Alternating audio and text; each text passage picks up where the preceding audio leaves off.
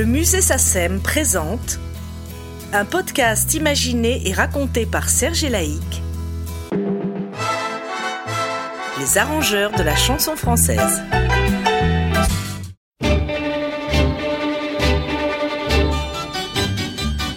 Lors du premier épisode de ce podcast consacré au compositeur et chef d'orchestre Gérard Calvi, nous avons évoqué sa formation musicale, ses débuts comme pianiste ou ses rencontres avec Francis Blanche et Edith Piaf entre autres. Gérard Calvi nous a raconté sa belle aventure avec la troupe des Branquignoles. Et ce second épisode débute au moment où Grégoire Crétely, alias Gérard Calvi, rencontre Robert Derry, le créateur de la troupe des Branquignoles. Alors, à quelle occasion avez-vous rencontré Robert Derry pour la première fois? Euh, Nous nous sommes rencontrés pour la première fois, c'était la fameuse année euh, 39-40. Il se trouve qu'à l'époque, le conservatoire était le conservatoire national de musique et de déclamation. Donc il y avait encore les comédiens. Ça m'a fait connaître plein de comédiens, et, notamment, nous déjeunions à la cantine, à la cantine du conservatoire, on avait fait une table multidisciplinaire. Parce que les musiciens et ceux qui jouaient des instruments avant, ben, ils étaient ensemble, les comédiens euh, étaient ensemble, les chanteurs étaient ensemble, et alors nous, on, il y avait une table où il y avait un comédien, Robert Derry, Georges Prêtre, un instrumentiste qui allait devenir un célèbre chef d'orchestre. Il y avait euh, encore, je sais plus qui, enfin, euh, un, ah oui, un chanteur à l'opéra, un ténor, un ténor. Et puis il y avait Gérard Calvi. Et, et il y avait Gérard Calvi. Et donc, avec Robert, on a tout de suite sympathisé. Et tout de suite, il a dit, oh mais Gérard, dis donc, j'étais en Angleterre, je veux faire du burlesque, etc. T'es le musicien. Et donc, on ne s'est plus quitté.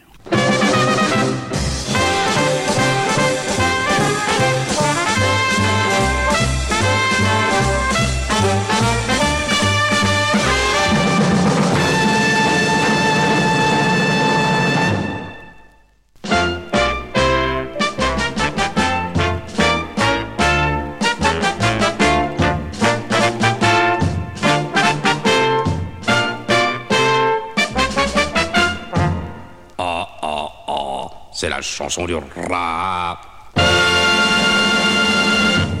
C'était donc euh, deux courts extraits du premier spectacle dont vous aviez composé la musique pour Robert Derry et ses Branquignoles. C'était successivement Branquignol, bien sûr, et euh, la chanson du rat. Quelques souvenirs de ce premier spectacle qui s'est donc passé euh, au théâtre La Bruyère, je crois. Et c'était extraordinaire. On a eu un subterfuge formidable. Alors, le beau-père de Robert Derry, M. Brosset, est travaillé au Hall. Robert avait proposé son spectacle à tous les théâtres de Paris, personne n'avait voulu le monter.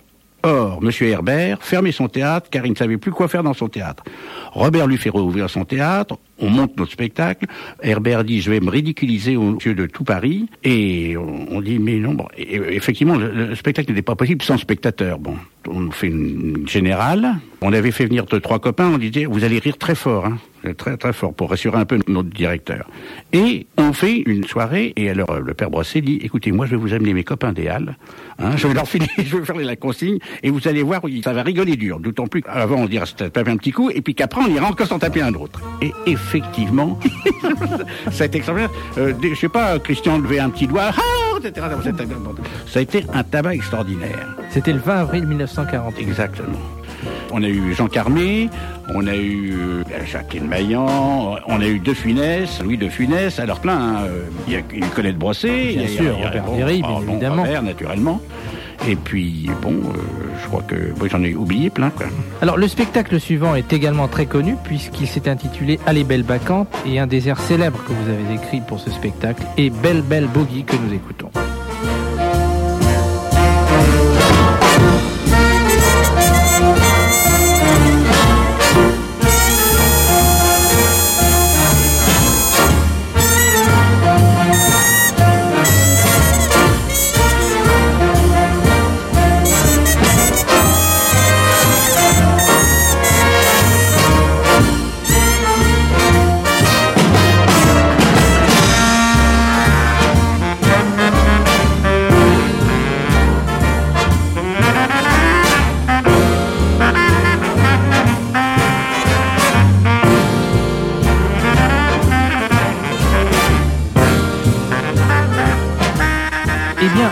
Un des acteurs, l'un des acteurs de Allez Belle Vacante était l'un de vos collègues que vous connaissez bien. Il s'agit de Jean-Michel Defaille.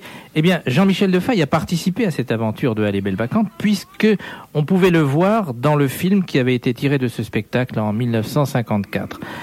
Jean-Michel est avec nous en ligne. Jean-Michel, bonjour. Branquignol, j'écoute. Bonjour Jean-Michel. Ça va? Ça va et toi? Ça va, ça va. Bon. Alors, Jean-Michel, vous nous parlons aujourd'hui avec Gérard Calvi de tous les spectacles des Branquignoles. Et je suppose qu'entre Grand Prix de Rome de composition musicale, vous étiez à votre aise pour travailler avec lui? Ah, absolument, oui. Alors, parlez-nous de cette époque d'Aller Belle Bacante. Bah, ça a été une époque formidable. C'était dans les années euh, 50-55, par là. Exactement. Et Ah. alors, euh, ça tombait bien parce qu'on avait les mêmes goûts en musique. Alors, euh, donc, le, le jour où il est arrivé pour me remplacer et pour travailler avec moi, c'est- ça ne pouvait que marcher. Mais J'étais tellement heureux. On était comme deux frères. Ouais, c'est exactement ça.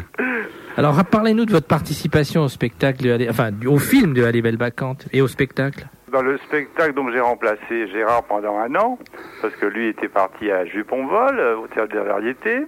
Alors j'étais chef d'orchestre, pianiste, et puis un petit peu comédien, j'avais des petites interventions. Oh, c'était formidable. Qu'est-ce que vous faisiez comme intervention? Oh, je sais plus. À un moment donné, par exemple, euh, Jacqueline Maillan disait Oh zut, j'ai perdu le fil. Oui, alors, j'attrapais un petit fil comme ça, puis je lui dis Tenez, le voilà.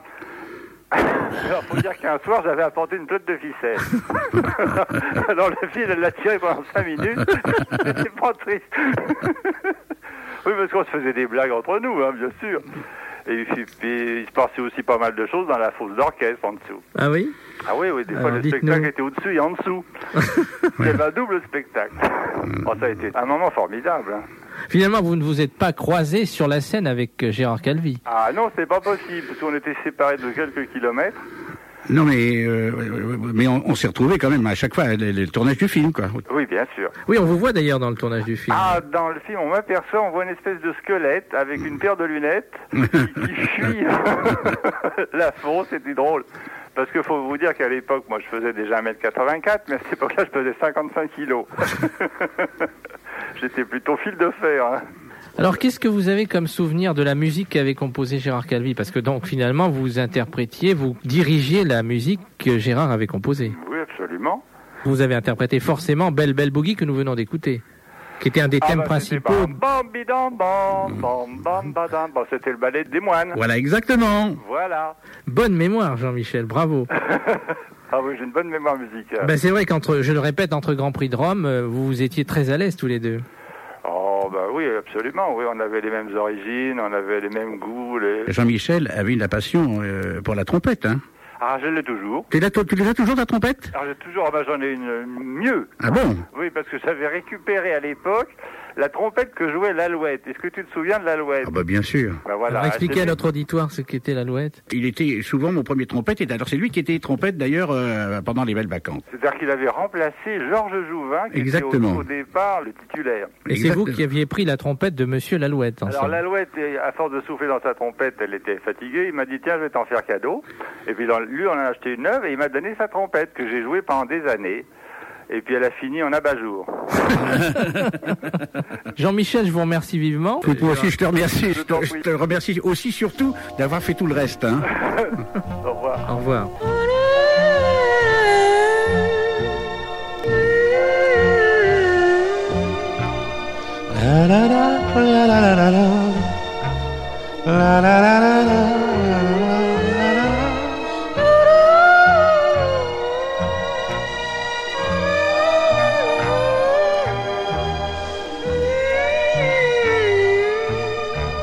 Oh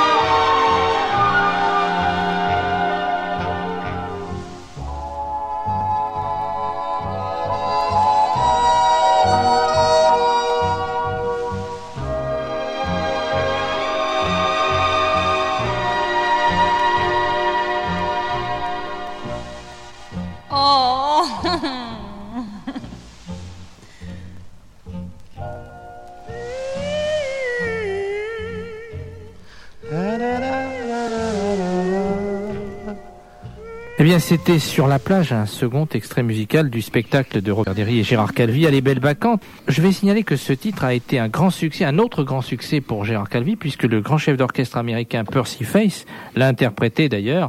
Alors, il y a deux chanteurs que nous avons écoutés dans cette remarquable mélodie que vous avez composée, Gérard. Qui était-ce?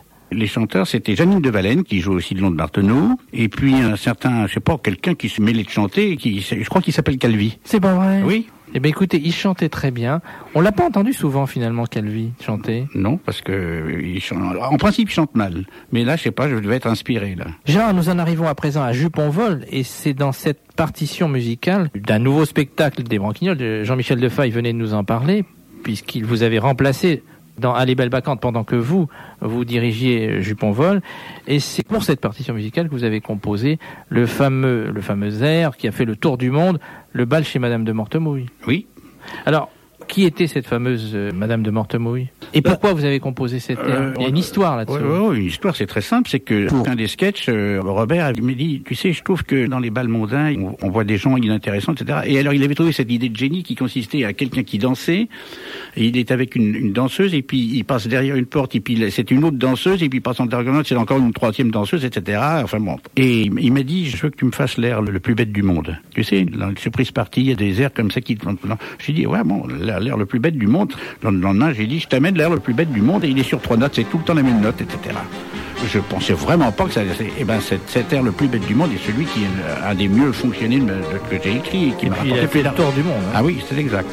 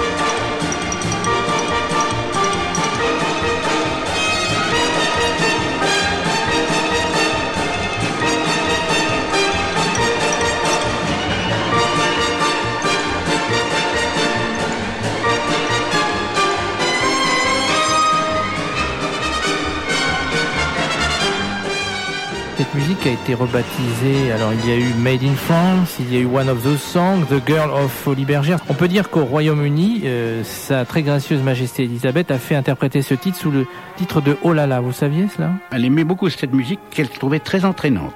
Alors Gérard, vous avez une idée du nombre de versions approximativement qui ont été interprétées? Aucune. Aucune.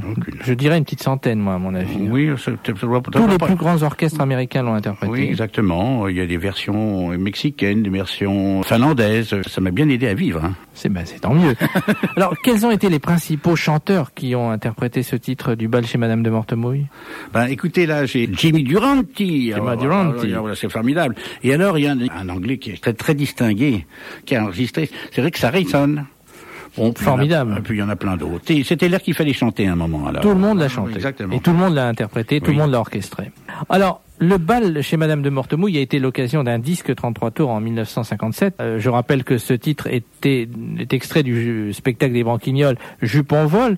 Et sur ce 33 tours de Gérard Calvi, il y avait une caricature de Madame de Mortemouille par le célèbre euh, dessinateur Barberousse. C'est vous qui aviez demandé? Barberousse, bah, c'est un génie, hein. Tout à fait. Philippe, Philippe Barberousse. C'était formidable parce que dans le dessin, on sentait qu'elle dansait cette musique-là et qu'elle dansait pas une autre. Eh bien, Gérard, j'ai eu l'occasion de questionner Micheline Dax, qui a été la personne qui interprétait Madame de Mortemouille. Quel souvenir avez-vous euh, de Micheline Dax avant que nous l'écoutions? Parlez de vous d'ailleurs. bah écoutez, voilà, moi je crois que c'est intéressant de savoir comment Micheline Dax est devenue branquignole. Euh, Robert, quand nous avons eu la possibilité de monter notre spectacle, m'a dit écoute, j'ai des burlesques, j'ai tout ce qu'il faut au point de vue comédien. Mais je voudrais un chanteur et une chanteuse ridicule. Et j'ai dit très bien, j'ai ce qu'il faut. Alors, j'ai amené un chanteur ridicule, c'était Robert Destin, et quelqu'un que j'avais rencontré, pour faire des émissions au club d'essai, euh, fameux club d'essai dont, dont Tchernia vous parlera certainement. Elle vient, elle était superbe, il avait de très jolis yeux, là, qui joue la porte, et elle me dit bonjour monsieur. Alors j'ai dit oui, attendez, je, je, je, vous ai demandé de venir me voir parce que je, je cherche des voix d'enfants pour la. Et alors elle me dit oui, parce que je suis spécialiste au, à la radio, c'est moi qui fais les voix d'enfants. Ah bon, très bien. Et, et pour le reste? Et ben elle me dit pour le reste, je peux vous chanter, etc. Enfin bon. j'ai dit mais alors, ça se traduit comment musicalement? Et alors nous, je me suis mis au piano. Elle a commencé à me chanter quelque chose et j'ai découvert cette voix sublime de Micheline Dax. C'est quelque chose d'exceptionnel. Eh bien, il y a quelques soirs, nous avions appelé Micheline Dax pour qu'elle nous parle de Gérard Calvi. Euh, Micheline Dax, bonsoir. Bonsoir. Micheline, comment êtes-vous devenue Madame de Mortemouille, la célèbre Madame de Mortemouille? Bon, Écoutez, c'est toute une histoire. J'étais chanteuse classique, chanteuse d'église. J'ai commencé comme ça. J'avais une toute petite voix haute, très haute, d'enfant. J'ai fait plusieurs voix d'enfant. Et c'est Henri Dutilleux qui m'a mise dans le circuit. Dutilleux dirigeait à l'époque tout le circuit euh, musique classique, musique sérieuse, etc. de l'ORTF. Sur quoi Henri Dutilleux, toujours lui, il m'a dit, voilà, il y a un jeune compositeur qui s'appelle Grégoire Kretli. Il a écrit une musique pour une euh, pièce de Georges Neveu qui s'appelle Juliette ou la clé des songes, et la jeune première qui s'appelait France Desco ne chantait pas. Il m'a dit voilà, je vous envoie chez lui, il va vous jouer sa musique, c'est tout à fait pour votre voix. Moi j'arrive chez ce monsieur Kretli et dès qu'il me voit, je dis bonjour monsieur, il me fait ah non, ah non, je n'ai pas demandé une voix comme la vôtre, mademoiselle, j'ai demandé une voix d'enfant, une voix plate, une voix comme les petits chanteurs à la croix de bois. Et je dis c'est moi monsieur, non, non mademoiselle, c'est pas possible. Et puis je connais Henri, c'est pas le genre à faire des plaisanteries, il y a une erreur. J'ai dit il n'y a sûrement pas une erreur. Et puis il me dit écoutez, j'ai un copain euh, qui monte un spectacle avec la musique que je vais écrire pour ce spectacle. Je vais vous le présenter, demande si ça pourrait, pourrait pas être dedans. Et il m'emmène et il me présente à Robert Derry, qui me regarde et qui a dit cette phrase mystérieuse, ça pourra aller à l'œil triste. Et je me suis dit, voilà, c'est une pièce dramatique avec de la musique. Je suis rentré enchanté chez moi et j'ai dit à mon pauvre père, je vais jouer, je vais chanter un ouvrage dramatique et musical. Imaginez la tête de mon pauvre père quand il est venu voir le spectacle qui était donc Branquillon. C'est une horreur. Alors ça a commencé comme ça. À l'époque, je n'étais donc que chanteuse. Et puis nous avons joué avec le succès que vous savez. Et puis je, je, les ai quittés moi quand ils sont partis faire des triomphes sans précédent en Amérique et en Angleterre. Pendant ce temps-là, j'ai suivi une autre voie, c'est-à-dire que j'ai fait moi-même un tour de chant, j'ai fait du théâtre, j'ai fait du cinéma. Et 25 ans plus tard, ce qui est quand même unique dans les annales du théâtre, dans le même théâtre, nous avons repris Branquignol, et je suis reparti avec eux, bien sûr. Alors là, Madame de Mortemouille avait pris de l'ampleur, si j'ose dire, c'est-à-dire qu'elle parlait beaucoup. Elle chantait, mais elle parlait. J'étais la marraine d'Olaf, et tout le spectacle, je le présentais. En... et il lui arrivait de nouveau quelques malheurs.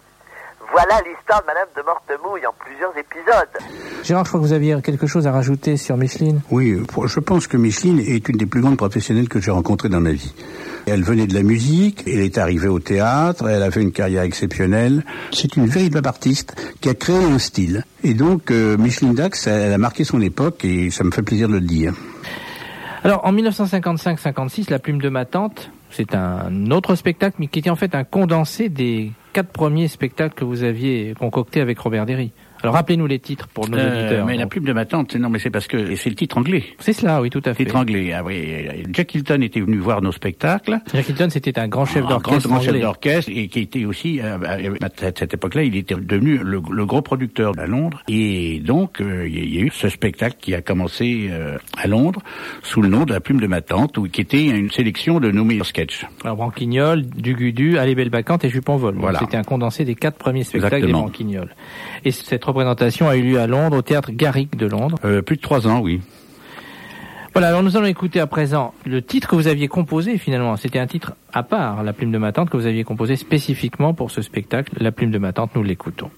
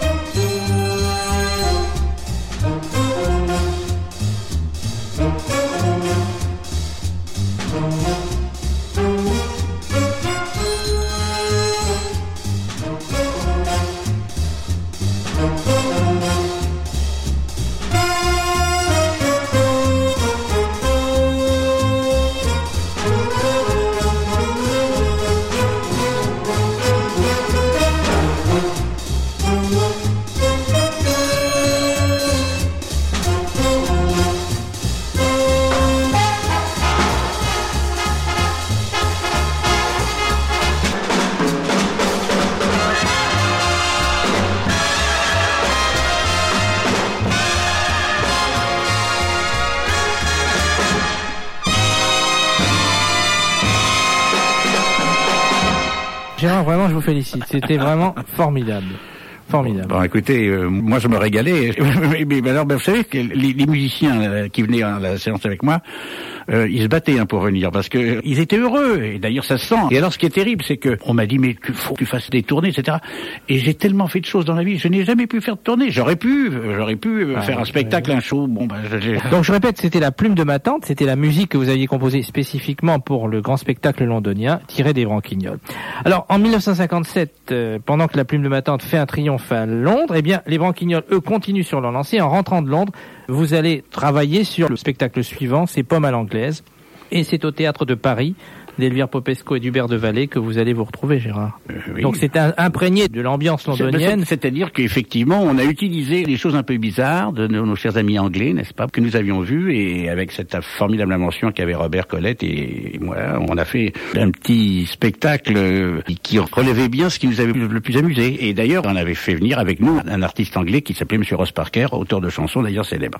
Et comment vous faisiez pour composer avec Robert? Il vous demandait des thèmes particuliers ou c'est vous aviez, en dehors de Madame de Mortemont, il nous aviez expliqué tout à l'heure qu'il vous avait demandé le- le- la musique la plus bête du monde, mais vous aviez carte blanche pour composer? Il y avait un conducteur et, et en fonction de ce conducteur, de ses idées, du décor, etc. euh, là, euh, on discutait. Là, on peut mettre une chanson. Là, on peut faire un ballet. Là, vous savez, euh, les spectacles se construisaient ensemble. hein, on était là. euh, Hyde Park, ça vous rappelle quelque chose ça? Oui, j'aime beaucoup. C'est formidable, hein, nous l'écoutons.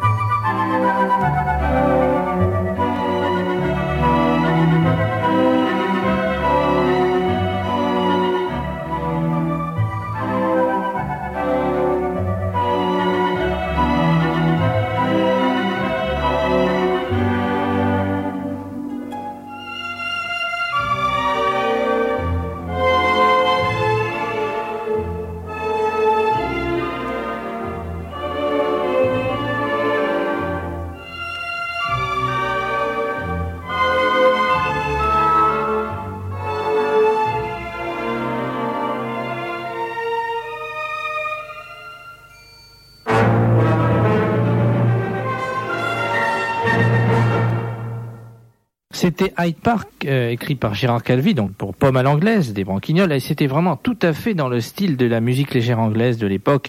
Je trouve que vraiment là, vous aviez vraiment tout à fait reproduit avec une mélodie que vous aviez inventée, le style anglais, puisque c'était Pomme à l'anglaise. Ben, écoutez, euh, j'avais bien aimé l'Angleterre. hein, on a été très heureux en Angleterre. Et donc, je n'avais ramené un, un souvenir de tendresse. Gérard, alors maintenant une petite surprise. Je vais vous faire une petite surprise puisque nous avons en ligne avec nous eh bien Colette Brossé, la femme de Robert Derry. Alors Colette Brossé, bonjour. Eh bien, je vous laisse parler un instant tout d'abord avec Gérard qui est à côté de nous. Alors, euh, bonjour ma Colette. Bonjour mon Gérard, comment tu vas? Ben, je vais bien, je vais bien. Euh, on- ça me- je suis très ému parce que, tu vois, on, on est en train d'écouter toutes les musiques que j'ai eu le plaisir de faire avec vous, pour vous, et donc ça me rappelle des souvenirs de grande tendresse, de, de grand bonheur. De grand bonheur et nous on a eu le bonheur de t'avoir comme musicien. Alors là, tu vois, là on vient de passer à Hyde Park, et tu sais que cette musique ben, a été directement inspirée par toi et par l'Angleterre. Je ne peux pas l'entendre sans avoir la larme à l'œil, c'est un tellement beau thème. C'est tout à fait vrai ce que vous dites, Colette. Oui, ça fait les larmes aux yeux. Euh, elle est belle, il a des thèmes superbes notre Gérard. On est en train de les écouter tous les uns après les autres et je crois vraiment que nous avons avec nous aujourd'hui un des plus grands musiciens français. Oui. Voilà, je me fais tout petit là. hein. Non, non, c'est un de nos plus grands musiciens français. Alors, euh, Colette, nous venions d'écouter donc euh, Pomme à l'anglaise, enfin Hyde Park, et je suis certain que vous avez d'autres souvenirs avec Gérard. Mais j'ai le souvenir d'un essai de spectacle avant New York, à Philadelphie, où le producteur nous faisait changer d'ordre tous les soirs. Vous savez, l'ordre des sketchs. Oui. Et il y en avait qu'un seul qui était très ponctuel et qui notait tout, parce qu'on en avait assez de changer les ordres du spectacle, donc il était fait, qu'il était bon. Mais Jacques Legras, toujours le méticuleux Legras, avait tout l'ordre dans le fond de sa haute forme. Et on ne comptait que sur Jacques. On disait qu'est-ce qu'on joue derrière, qu'est-ce qu'on joue derrière ça? Et au début du 2, il devait lever son haut de forme, me saluer d'un grand coup de chapeau et dire Madame. Et on a vu l'ordre de Le Grassin voler au-dessus de la salle. Qu'est-ce qu'on joue après? Et c'est Gérard qui est allé le chercher à quatre pattes, comprenant notre détresse, qu'il partageait avec nous. Vous vous rappeliez de Il ça nous a récupéré l'ordre. On ne savait plus ce qu'on allait jouer après, on nous changeait tous les soirs. Oui, oui, je me souviens. Je me... Que, que n'ai- que n'ai-je fait Que, que ne fait-on quand on a fait partie des Broquignoles On fait tout. On a tout fait. On a tout fait, hein. Pardon monsieur, pardon madame dans les spectateurs, parce que tu avais tout compris. Il n'y avait que le gras, le méticuleux qui avait l'ordre. Alors justement, à propos de ce que vous disiez, quelle part était donnée à l'improvisation dans les spectacles que vous aviez inventés avec Robert Derry? C'est difficile à dire. Il y avait d'énormes improvisations en cours de répétition. Quand on avait gelé et fixé, vous savez, Oui. Les choses, après on ne bougeait plus jamais. Ça n'était plus débridé en cours de séance après. En rien du tout. Ça avait l'air débridé, mais en réalité c'est Bah, peut-être C'était fait pour avoir l'air débridé. Oui. Mais tout était gelé à partir du moment où Gérard et Robert nous avaient dit c'est bien comme ça. On ne bougeait plus. Mais on avait le droit d'essayer en cours de répétition de faire des propositions bonnes ou absurdes. Après, ils nous gelaient tous les deux, ils nous disaient changez rien. Alors nous allons écouter à présent Ne comptez pas sur moi pour me montrer toute nue. Eh bien, cet extrait de Allez Belle Vacances. D'ailleurs, tout à l'heure, nous avions eu Jean-Michel Defaille qui Ah, faisait... Oui, il était avec nous euh, il y a quelques minutes pour, Oui. pour discourir avec euh, Gérard. Donc nous écoutons à présent Ne comptez pas sur moi pour me montrer toute nue. C'est vous qui chantez. Hélas. Gérard va vous dire hélas. Non, moi je dis pas hélas. Moi je dis hélas, hélas que c'est dommage qu'elle euh, on n'a pas- voulu se montrer toute nue. euh. Oh, bah, je... non, je gardais ça pour Robert. ah bah oui, je sais. Tu me l'as- tu me dit, tu me l'as dit. Oui, je le sais. Oui, Et puis, je me montrais relativement toute nue dans le numéro d'acrobat. Oui, c'était déjà pas mal. Azalée s'appelait la musique. Oui, oui. Je t'embrasse. Moi aussi, je t'embrasse très fort. Embrasse Robert. Comptez pas sur moi pour me montrer toute nue. Mon papa veut pas, maman me l'a défendu. Non, n'insistez pas, vous n'en verrez pas plus. Je suis plutôt du genre pudique. Comptez pas sur moi pour me montrer toute nue. Regardez bien ça, moi j'ai fait ce que j'ai pu. Après ça, ma foi, ce que vous n'aurez pas vu. Imaginez que vous l'avez. Je serais pas si bête, ce serait malhonnête. Moi je garderai mes choses si nettes. Vous ne verrez pas, mes troupes à part. On n'a pas le droit de montrer tout ce que l'on a. n'a. Comptez pas sur moi pour me montrer toute nue. Mon papa veut pas, maman me l'a défendu. Non, n'insistez pas, vous n'en verrez pas plus. Non, n'y comptez pas, non, n'y comptez pas. Comptez pas sur moi pour ça.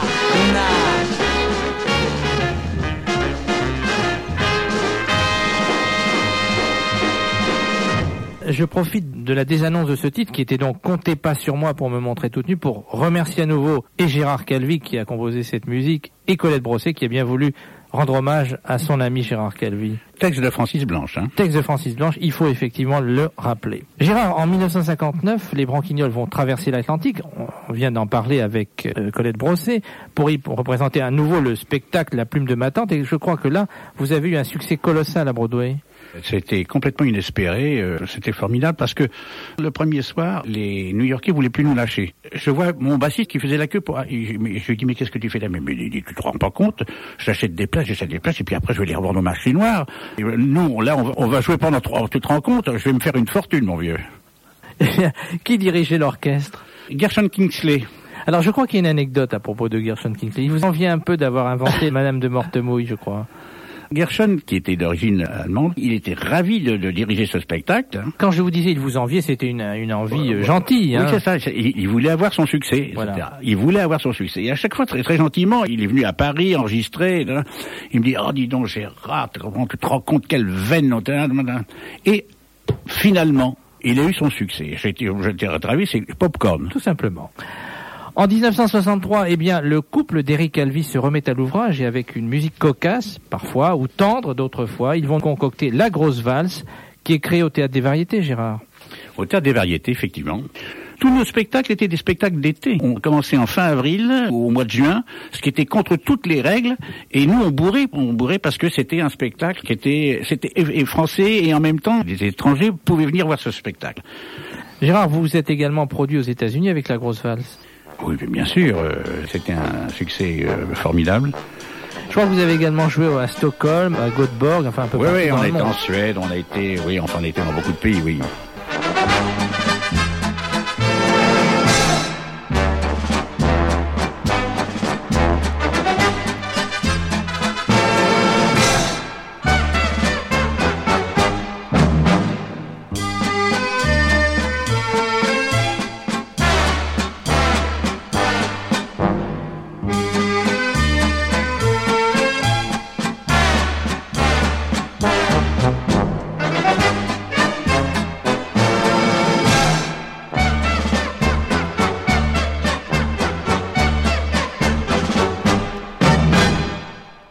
Eh bien, c'était un extrait de la grosse valse, Gérard.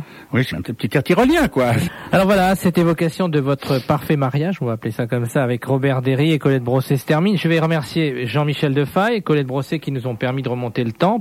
Gérard, je vous dis à la prochaine fois pour le troisième programme qui vous sera consacré. À très bientôt. Ben, moi, je vous dis merci à, à- à vous, aux techniciens, et vient de passer un bon moment. Ben nous aussi, vous pouvez vous en douter.